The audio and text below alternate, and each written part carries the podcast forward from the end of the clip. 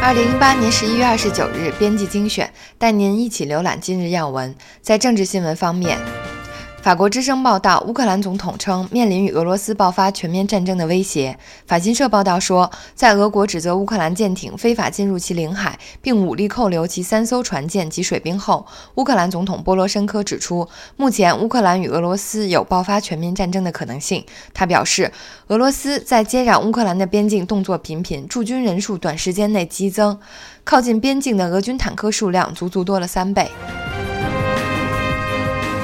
纽约时报》报道，《人民日报》说，马云是共产党员，没人感到意外。通过公开马云的共产党员身份，中共希望与资本主义成功故事联系起来，以证明其合法性。而对于商人来说，入党更多是权宜之计，用于建立人脉和取得成功，而非表达政治观点。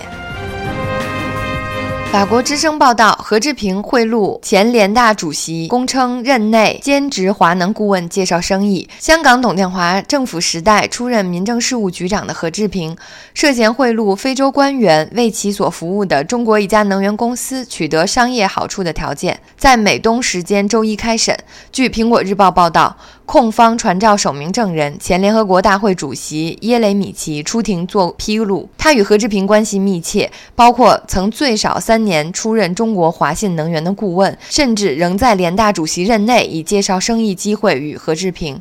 他并指证何志平是代表华信而非基金会与自己谈合作。金融时报报道，马克龙拟就能源政策征求意见。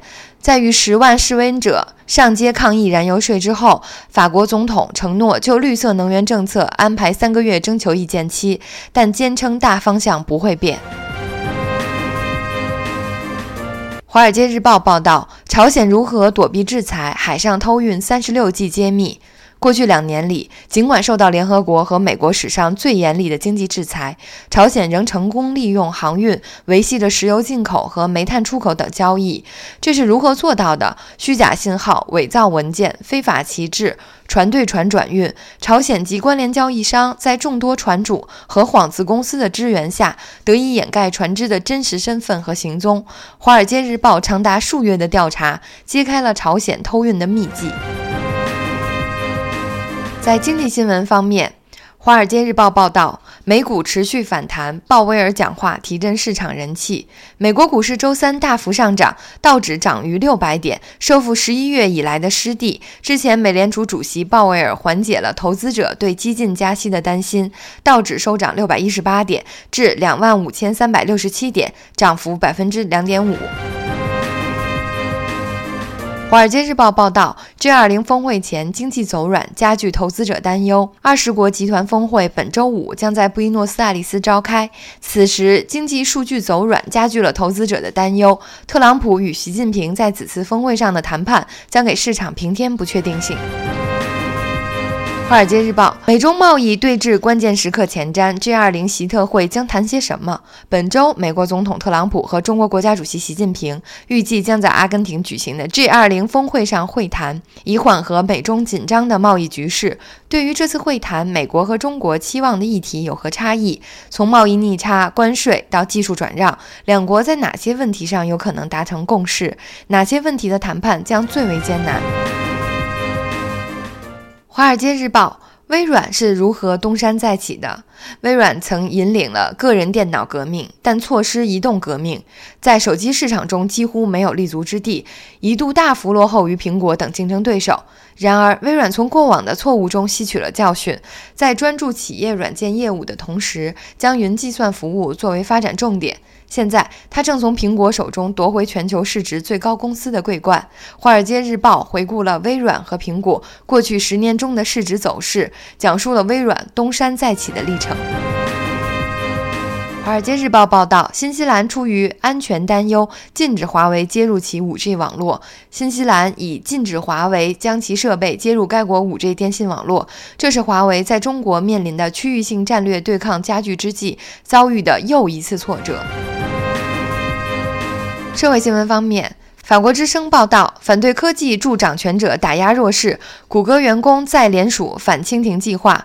Google 数百名员工周三联署公开信，要求公司停止为中国用户研发审查版搜寻应用程式，反对用科技技术协助掌权者打压弱势，并称他们不再相信谷歌是愿将价值置于利益之上的公司。国际特赦组织将鼓励谷歌九万四千名员工联署抗议。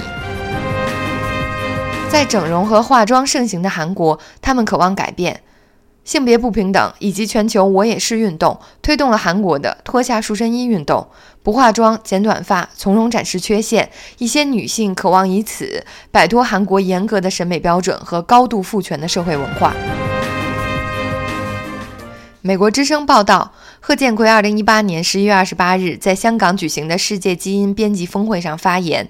中国南方科技大学生物学家贺建奎本周三在香港举行的世界基因编辑峰会上为走漏基因修改实验的消息道歉，但对自己以及他团队那对携带艾滋病毒的夫妇修改他们的双胞胎胚胎的基因感到自豪，称婴儿出生后能抵抗艾滋病毒。